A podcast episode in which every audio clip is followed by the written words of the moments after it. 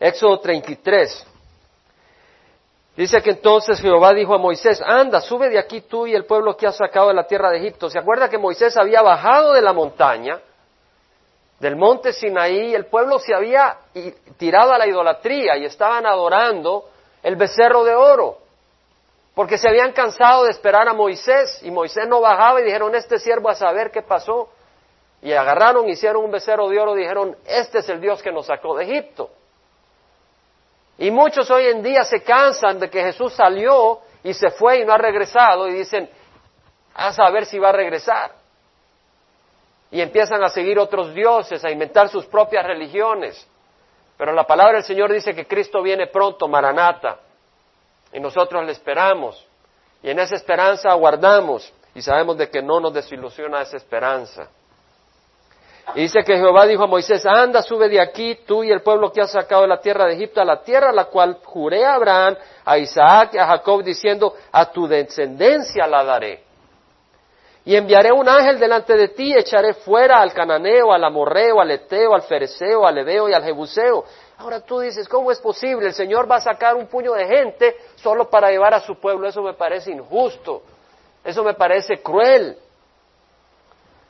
Porque el Señor va a llevar a su pueblo, a su descendencia, de acuerdo a la promesa de Abraham, a Isaac y a Jacob, pero lo hace a costa de unos pueblos que viven ahí tranquilamente. ¿Será que Dios es injusto?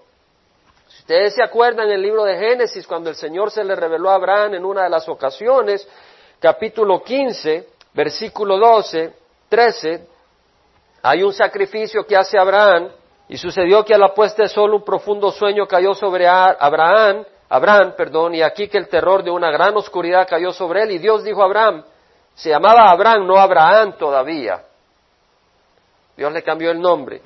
Ten por cierto que tus descendientes serán extranjeros en una tierra que no es suya, donde serán esclavizados y oprimidos cuatrocientos años.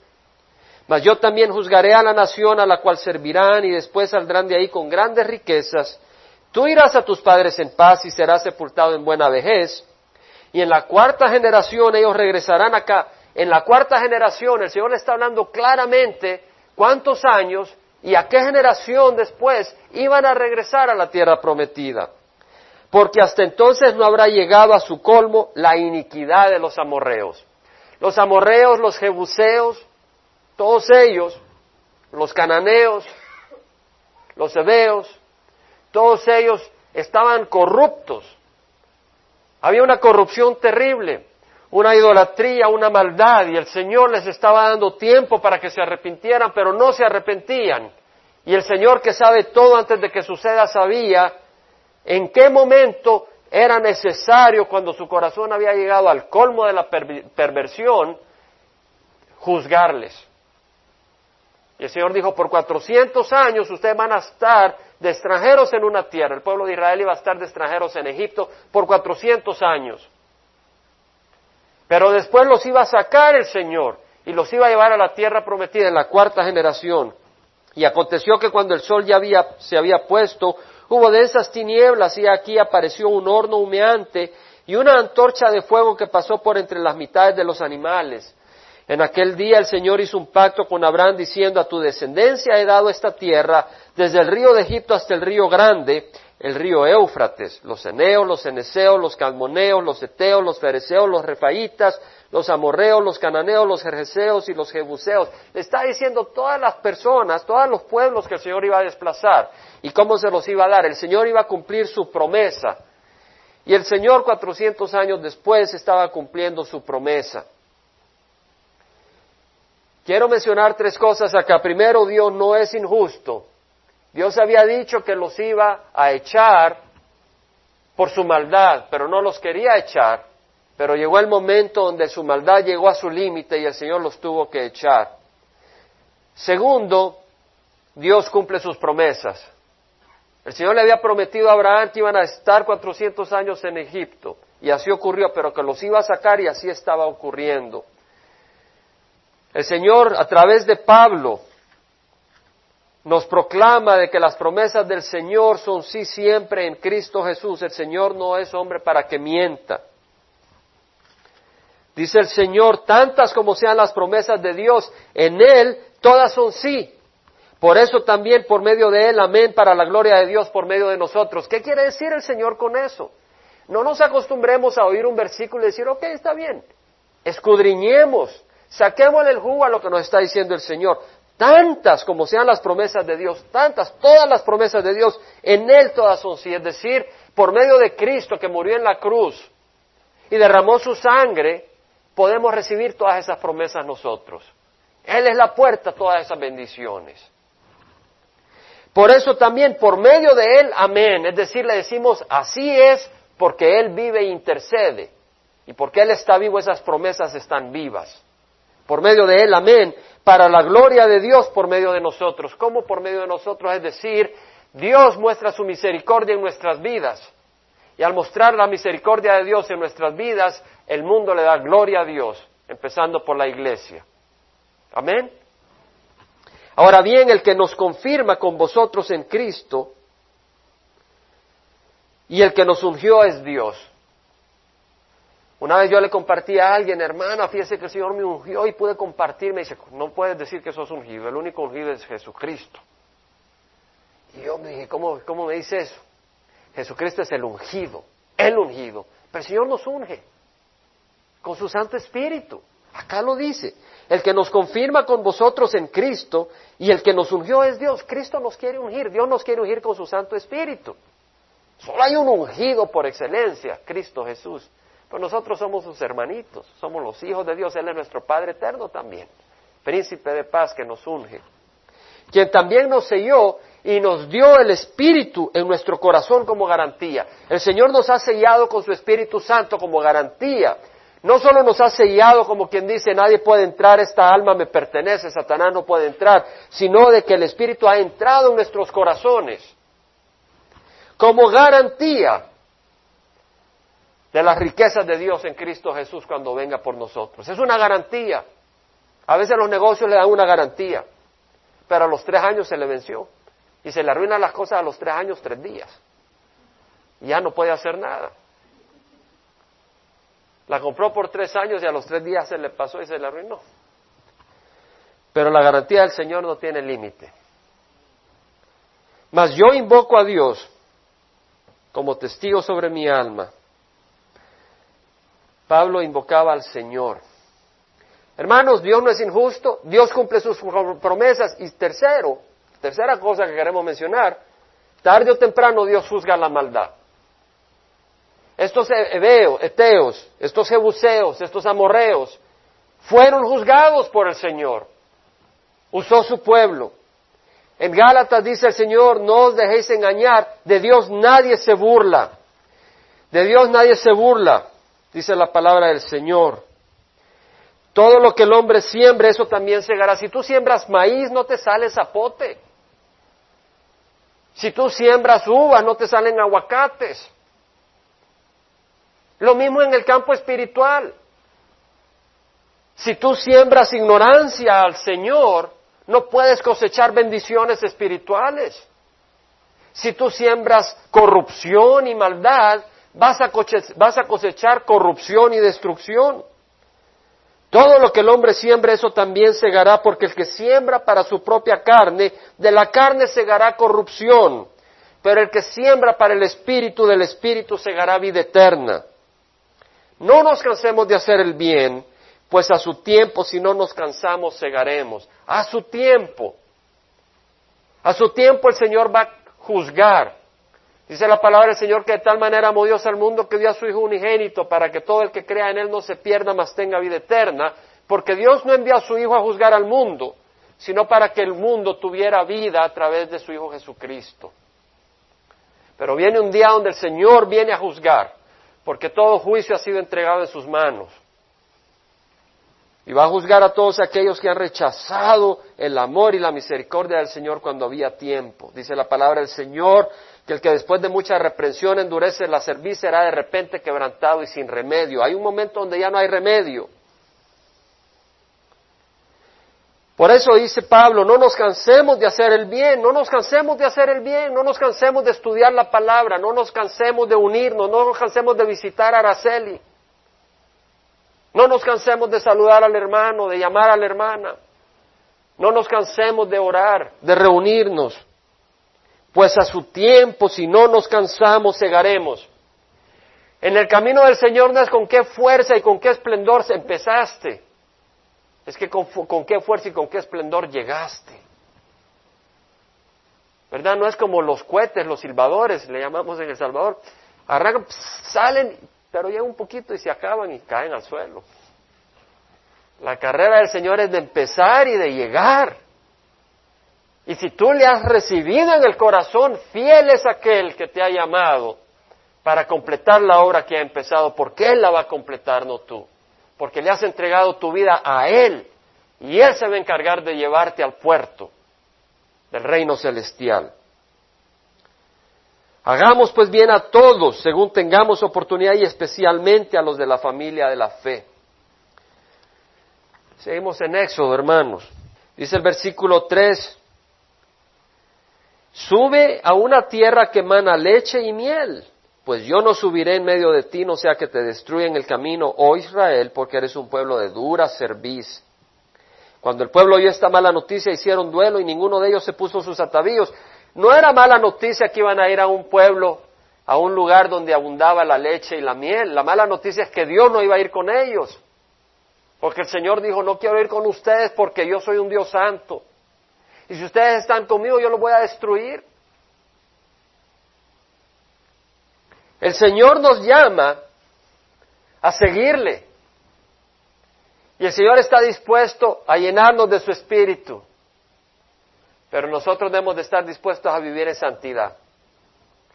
Estaba oyendo al hermano Pablo, un siervo del Señor que lo ha usado mucho, empezó a salir en El Salvador.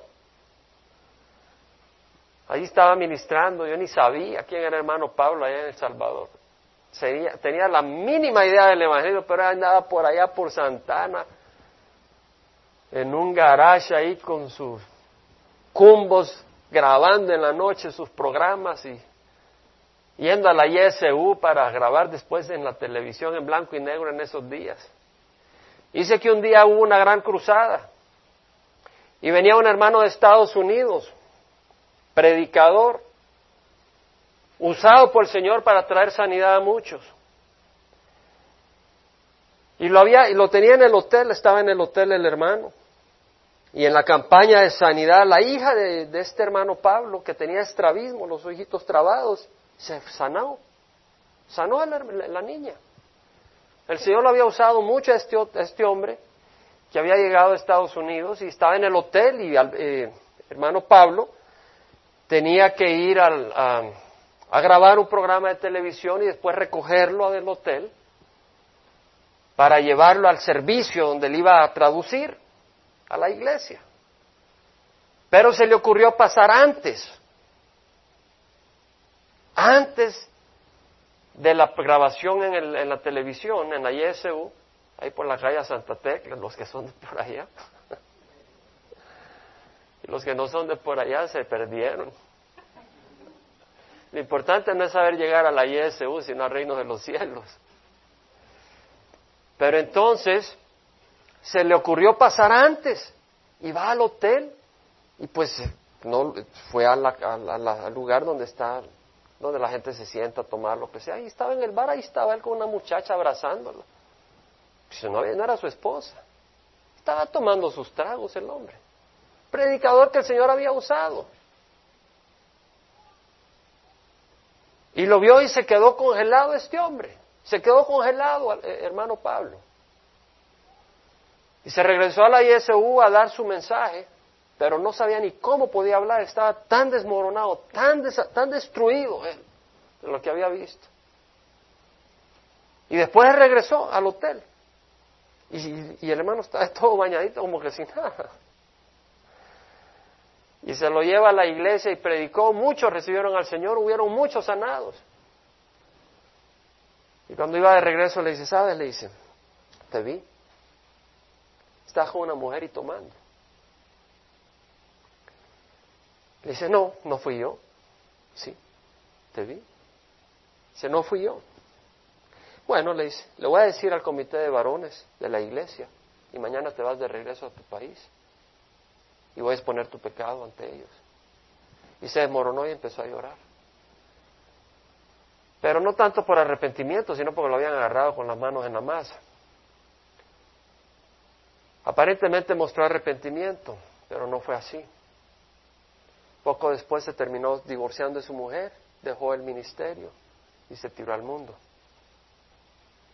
En una ocasión le dijeron al hermano Pablo, hermano, usted debe ser muy santo, porque predicó con una unción tremenda y le dijo, no confundas el regalo con la santidad. El Señor te puede dar un regalo. La pregunta es, ¿estás viviendo en santidad? Tenemos el caso de Sansón. Sansón, el Señor lo, ungió. Era un ungido del Señor, con gran fuerza, destruía a los filisteos, al enemigo del pueblo de Dios. Pero era un hombre sin control en su vida. El Señor quiere que vivamos en santidad.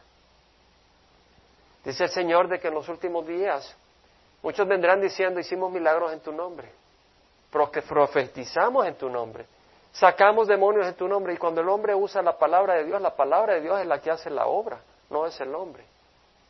Pero el hombre que usa la palabra de Dios o la mujer que usa la palabra de Dios pero anda caminando en pecado, no porque Dios lo esté usando, quiere decir que va por buen camino. Hermanos, caminemos en santidad. Caminemos en santidad. Uno puede Decía este hermano, cuando cayeron varios evangelistas y maestros allá por los ochenta, entrevistaron a, hermano Pablo. Y lo trataron de decir, bueno, ¿y cómo es posible todo esto? Queriendo hacerle ver que también él tal vez tenía sus mujeres por aquí, por allá y por todo lugar. Y él se enojó. Dijo, bueno, ¿y por qué cuando un periodista anda en adulterio nadie se da cuenta? Cuando un presidente hace lo que quiere, pues hasta se lo celebra. ¿Y por qué cuando un siervo del Señor cae es toda la laraca? Le está hablando al mundo, no al pueblo de Dios. Y viene este hermano y dice, ¿sabe por qué? Porque la tierra no se mira sobre la tierra. Echa tierra sobre la tierra y no se ve. Pero echa tierra sobre algo limpio y se ve. El mundo está en oscuridad. Y si usted le echa más oscuridad, pues no se ve. Pero si tú enciendes una luz en un cuarto, ¿ves? Y la apagas, se ve la oscuridad. Si tú ves algo muy limpio y le echas tierra, se ve la tierra. Y los que caminamos en el Señor porque le conocemos, debemos de caminar en santidad. Porque si no, se ve. El mundo lo ve y debemos de buscar glorificar a Cristo Jesús. No estoy diciendo que vamos a ser perfectos. Estamos hablando de tipo de pecado que estamos hablando. Estamos hablando de aquel que vive en desobediencia al Señor. El Señor quiere que seamos obedientes a Él y que vivamos en santidad. Ahora, somos aceptables al Señor por la sangre de Cristo. No traten de buscar su aceptación por sus esfuerzos. No estamos hablando de eso. ¿Me explico? No estamos hablando de eso. Estamos hablando de caer y seguir en el lodo.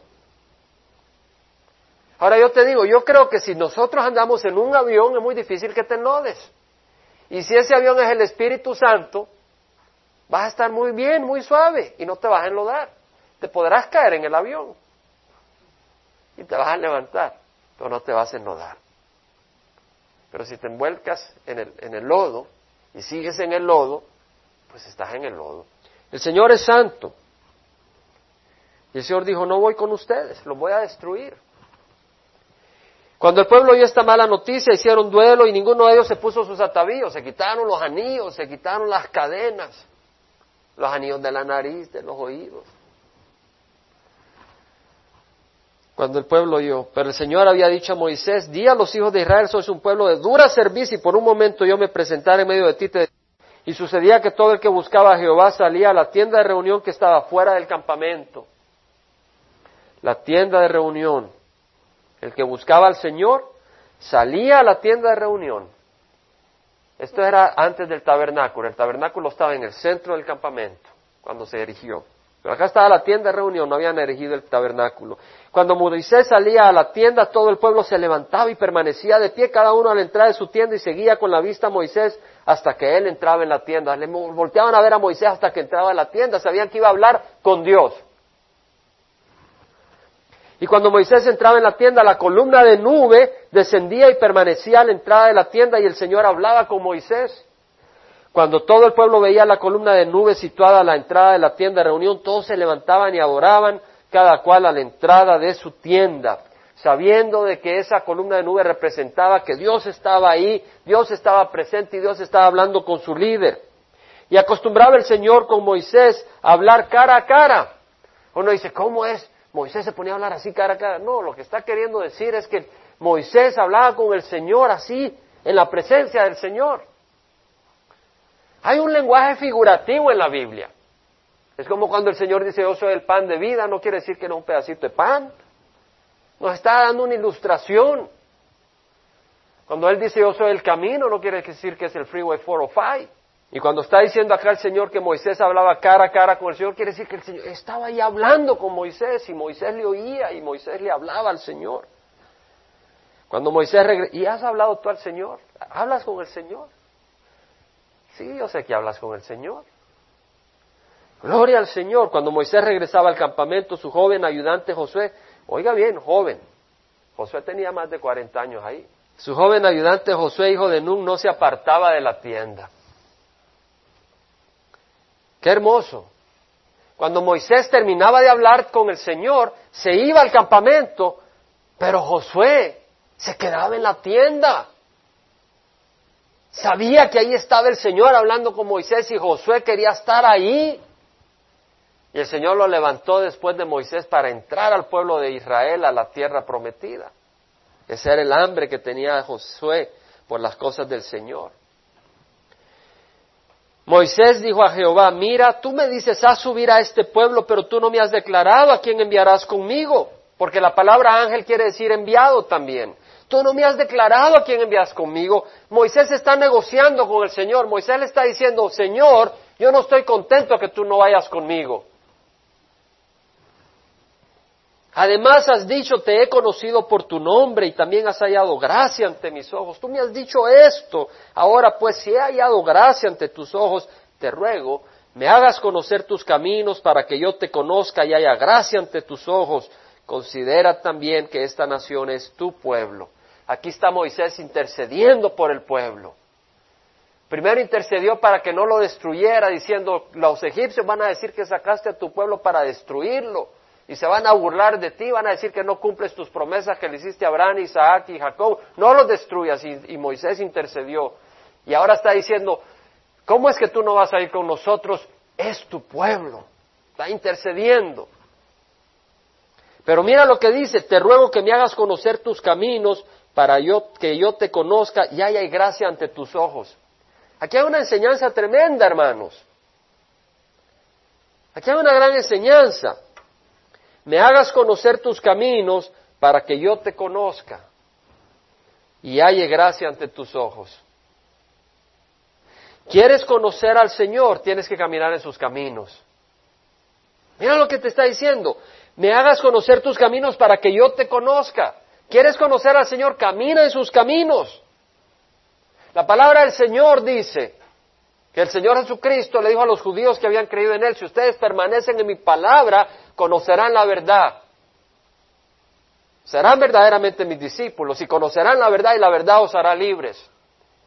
¿Qué dice Juan 14:6? Yo soy el camino, la verdad y la vida. Si tú permaneces en mi palabra, conocerás la verdad. Si tú permaneces en mi palabra, conocerás a Cristo, que es la verdad. Y la verdad os hará libres, que dice el Señor Jesucristo a través de Juan en su primera epístola. Si el Hijo os hace libres, seréis verdaderamente libres. Cristo es la verdad.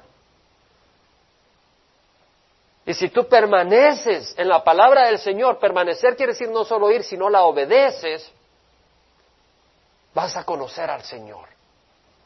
Y el Señor es vida abundante. El Señor es vida abundante. Entonces, ¿qué le contestó el Señor?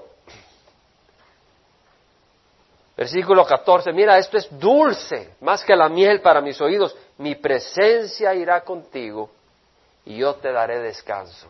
Digámoslo juntos, mi presencia irá contigo y yo te daré descanso. A ver juntos, mi presencia irá contigo y yo te daré descanso. Hermanos, ¿te falta descanso en tu corazón? ¿Cuál es la clave? que la presencia del Señor esté contigo. Y entonces hallarás descanso. El Señor Jesucristo dijo eso. Venid a mí los que estáis cansados y cargados y yo os haré descansar. En otras palabras, venid a mi presencia y yo os haré descansar. En el Antiguo Testamento dice Jehová, mi presencia irá contigo y yo os daré descanso. En el Nuevo Testamento Jesucristo dice, venid a mí y yo os haré descansar. ¿Quién es Jehová? ¿Quién es Jesucristo? El Dios de la eternidad. Mi presencia irá contigo y yo os haré, te daré descanso. Venid a mí los que estáis cansados y cargados y yo os haré descansar. Tomad mi yugo sobre vosotros y aprended de mí que soy manso y humilde de corazón y hallaréis descanso para vuestras almas Miren la relación. Tomad mi yugo sobre vosotros. ¿Cuál es el yugo del Señor? Obedecer sus mandamientos. Ese es el yugo, esa es la carga. Obedece al Señor y hallarás descanso. Rindámonos a los pies del Señor. Cuando el hermano, eh, el hermano ayer, director de la Cruzada de Alberto, estaba organizando ahí esta cruzada, los siervos que iban a ayudar, este hermano que estaba a la par mía, se apuntó, pero antes de apuntar dijo, Señor, te cedo mis derechos.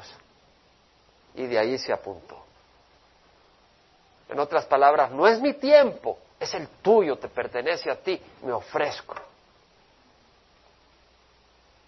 Dale tu vida al Señor.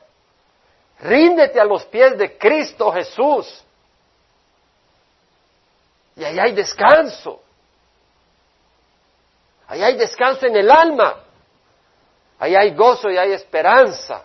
Si tu presencia no va con nosotros, no nos hagas partir, dijo Moisés. Hay muchos que van a la iglesia y salen y entran, pero la presencia del Señor no va con ellos. Yo te invito que si no sientes la presencia del Señor, estoy hablando por fe, no sentimiento. Porque tú no necesariamente tienes que sentir una vibración en los brazos para pensar que el Señor está contigo. Pero si sabes que el Señor está contigo, gloria al Señor, pero si no tienes esa seguridad, por fe pídele al Señor y dile, Señor, que tu presencia vaya conmigo. No salgo de esta iglesia si tu presencia no va conmigo. Vamos a tener la comunión después. No puedes tomar la Santa Cena si no te has rendido al Señor. Yo te invito a que mientras Juan toca, tú te vengas al frente y le digas al Señor, si tu presencia no va conmigo, yo no salgo de este lugar. Pero no te quedes aquí hasta medianoche porque el Señor dice, todo el que el Padre me da viene a mí, el que viene a mí de ninguna manera lo echaré afuera. Lo único que puede impedir que la presencia del Señor no salga contigo es tu resistencia a no recibirlo. Y si tú ya lo tienes, glorifica al Señor. Y si tú quieres más de su presencia, puedes venir al frente y pedir al Señor, lléname de tu presencia. No tienes que venir al frente, lo puedes hacer a donde estás sentado. Vamos a pararnos y cerrar los ojos. Pero te invito a rendirte a los pies del Señor. A veces creemos que hemos rendido nuestras vidas a los pies del Señor. Solo dile, Señor, ayúdame a rendirme a tus pies. Él merece nuestra vida. Él la toma no para robarnos, sino para llenarnos de bendición. El Señor te quiere ayudar a entregarle tu vida a Él. Cuando el hermano cantaba esa canción, yo atrás le decía, Señor, yo no sé si te he entregado todo, ayúdame a entregarte todo. Es que he aprendido que a veces cuando creo que le he entregado todo, no le he entregado todo. Porque viene alguien y me pide algo y ya empieza a considerarlo. A veces creemos que le hemos entregado todo. Yo te invito a que le pidas al Señor, Juan toca hermano, son palabras hermosas. Siente libertad, siente paz entregándole al Señor todo. El Señor hoy te llama, venid a mí los que estáis cansados y cargados y yo os haré descansar. Entra en el gozo de tu Señor, gózate en Cristo Jesús. Él está listo para abrazarte con amor. Gloria al Señor. Vamos a aprovechar ahí donde estás. Que medites que el Señor vino a la cruz a morir por nosotros. Él murió en la cruz y Él ha resucitado. Y hoy te invito a que renueves tu entrega al Señor, celebrando esta santa cena. Celébrala si has recibido a Cristo. Si no lo has recibido, yo te invito a que lo recibas. Pero si no lo has recibido o estás viviendo en pecado, te invito a que te arrepientas primero, porque si no, no te va a ir bien al tomarla. Prefiero que no la tomes por amor a ti. Dice la palabra del Señor que Pablo dice, yo recibí del Señor lo mismo que os he enseñado, que el Señor Jesús la noche que fue entregado tomó pan y después de dar gracias lo partió y dijo, este es mi cuerpo que es para vosotros, haced esto en memoria de mí. De la misma manera tomó la copa después de haber cenado diciendo, esta copa es el nuevo pacto en mi sangre, haced esto cuantas veces la bebáis en memoria de mí. Al celebrar la Santa Cena, usamos dos elementos que el Señor nos dio. El pan, que representa el cuerpo de Cristo, no inflado, sin levadura, porque nuestro Señor no era inflado con pecado ni con arrogancia, sino que fue humilde y sencillo. Y eso es lo que representa este pan. El cuerpo de Cristo horadado representa los clavos que recibió nuestro Señor. El vino, el fruto de la uva, representa la sangre de nuestro Señor Jesucristo. Y esta es una copa. Ahora la copa en el Antiguo Testamento de uva tenía dos representaciones. Una de ellas es la ira de Dios. Y los enemigos de Dios tomarían la copa hasta estar embriagados de la ira de Dios que iba a ser derramada sobre ellos. Y el Señor Jesucristo tomó la copa de la ira que merecían nuestros pecados, para que nosotros podamos tomar la copa de salvación. Y esta copa representa el nuevo pacto entre Dios y los hombres, donde Cristo derramó su sangre para perdón de nuestros pecados. Y nuestra alma es limpia al aceptar que Él entre a reinar como Señor de nuestro corazón. Si nosotros no lo aceptamos a Él como Salvador de nuestro corazón y Señor, director de nuestro corazón, Él no entra a reinar y tú no has hecho la parte de tu pacto. Entonces no has entrado en trato con Él, estás fuera de su reino. Pero el Señor nos invita a tomar parte de ese trato y a confiar en el Señor. Así que yo te invito a que medites, le pidas al Señor perdón por tus pecados. Si no has recibido a Cristo, dice la palabra del Señor, si confiesas a Jesucristo y crees en tu corazón que Dios lo resucitó por la, de la muerte y que lo confiesas como Señor, serás salvo, porque con el corazón se cree para justicia, es decir, para que Dios te declare justo y con la boca se proclama para salvación porque la fe no es algo que guardas en silencio, sino que no te avergüenzas del Señor. Porque dice el Señor que se avergüenza de mí, de mis palabras, yo me avergonzaré de Él cuando venga en, en la gloria de mi Padre y de sus santos ángeles. Así que no te avergüences del Señor, confiésalo por Señor. Si no lo has recibido, ahora recíbelo como Señor y después comparte con alguien que Cristo es tu Señor sin avergonzarte y haces esa oración, perdóname Señor los pecados, y Él te perdona, y eres parte del reino de los cielos, y ven y toma esta santa cena. Vamos a estar meditando, pidiéndole al Señor que limpie nuestro corazón, y Él así lo hace. Vamos a partir el pan, porque nuestros pecados partieron el cuerpo del Señor en la cruz. Cuando tú pases al frente, quiebra un pedazo de pan, llévate un poco de vino, una, una copa es sin alcohol, y te vas a tu asiento y juntos vamos a tomar la Santa Cena. Padre Santo, te rogamos que nos des entendimiento, te rogamos, Señor, que nos ayudes a entender lo que estamos haciendo para honrarte, para que juntos tomemos del pan y del vino. Señor, si hay alguien acá que se siente mal por algún pecado, tú puedes darnos fuerza para dejarlo. Todo lo que pides es que te lo confesemos. Sabemos que es la sangre de Cristo la que nos limpia. La sangre de Cristo la que nos da la entrada. La sangre de Cristo la que nos limpia de toda maldad. Qué hermoso que el Señor nos llama a Él. Nos llama a Él. Qué hermoso. Cristo Jesús nos llama. Cristo Jesús nos llama. Quiere una relación personal.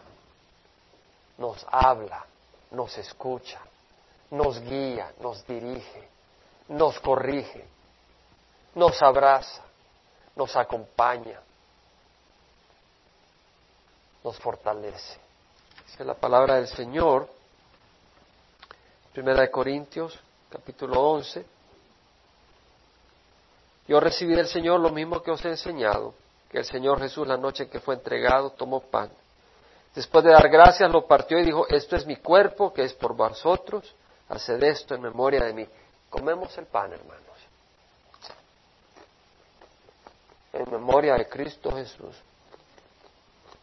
En recuerdo de que Él murió, pero que ahora resucitó y vive por nosotros. Dice que después de haber cenado, después de haber tomado y haber dado gracias, lo partió y, y, después de haber dado el pan, también tomó la copa después de haber cenado diciendo, esta copa es el nuevo pacto en mi sangre.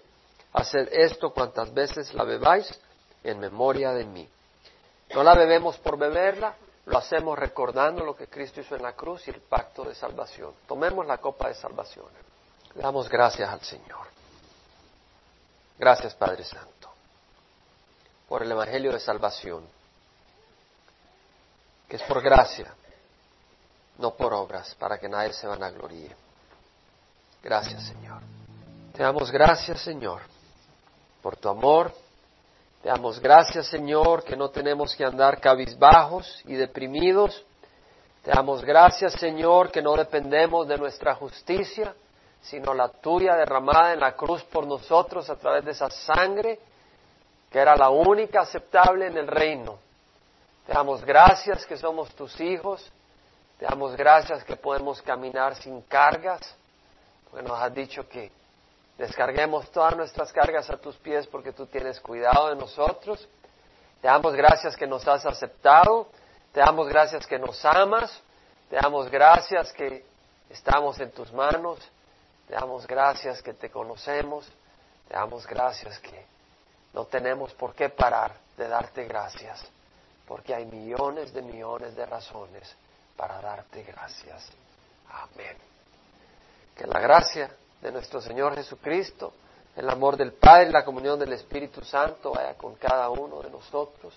Te lo pedimos, Padre, en el nombre de nuestro Señor Jesucristo. Amén.